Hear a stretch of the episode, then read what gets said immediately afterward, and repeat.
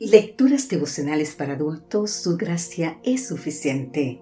Cortesía del Departamento de Comunicaciones de la Iglesia Dentista del Séptimo Día Gascue en Santo Domingo, capital de la República Dominicana. En la voz de Sarat Arias.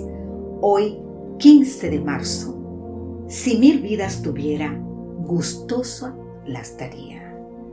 El libro de Romanos en el capítulo 12, exactamente el versículo 1, nos dice, Por lo tanto, hermanos, os ruego, por las misericordias de Dios, que presentéis vuestro cuerpo como sacrificio vivo. Los resultados de haber sido justificados por gracia, por medio de la fe, traen como consecuencia una vida de santificación Pablo ruega que en consideración a las misericordias de Dios, presentemos voluntaria e inteligentemente la vida entera, cuerpo, mente y espíritu, como un sacrificio vivo para Dios.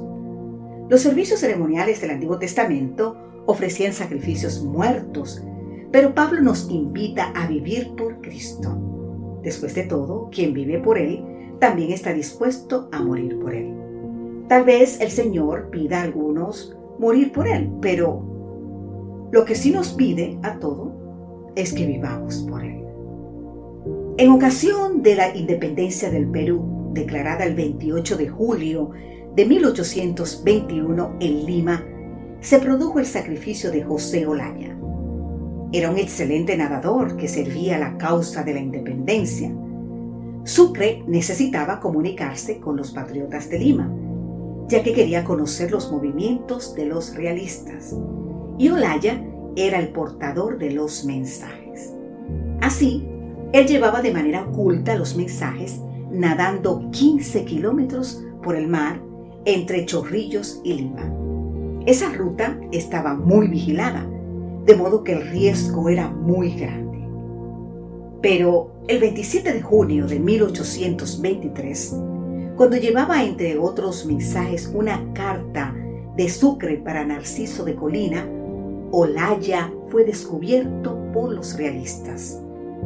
Antes de ser apresado, arrojó las cartas, pero otras versiones a lo largo de los años dicen que él se la comió.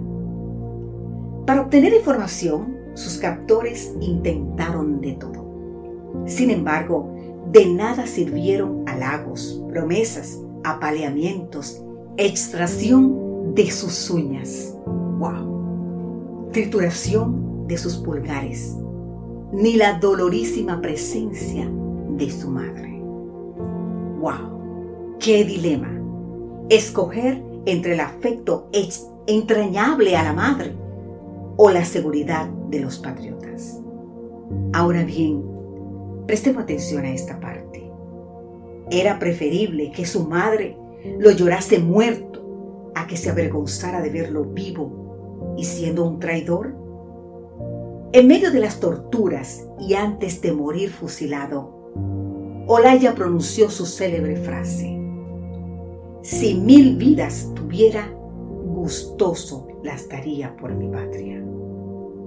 Conmueve tal entrega y compromiso a favor de la liberación de su pueblo.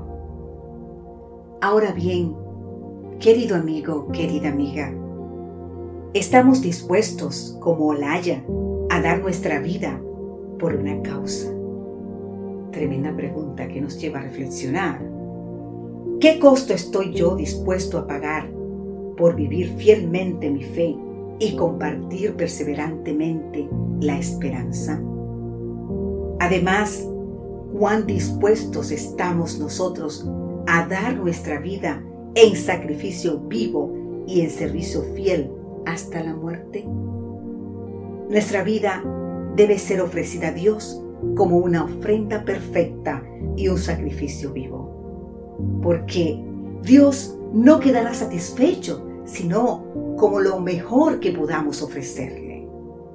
Los que lo aman de todo corazón desearán darle el mejor servicio de su vida y constantemente tratarán de poner todas las facultades de su ser en perfecta armonía con las leyes que nos habilitan para hacer la voluntad de Dios. Ahora bien, una vez más, querido amigo, querida amiga, pensemos en lo siguiente. ¿Cuántas vidas estamos dispuestos a dar? ¿O vamos a llevar la primera persona? ¿Cuántas vidas estoy yo dispuesta a dar? Que Dios hoy te bendiga en gran manera, cualquier sea tu circunstancia por la que estés viviendo. Amén.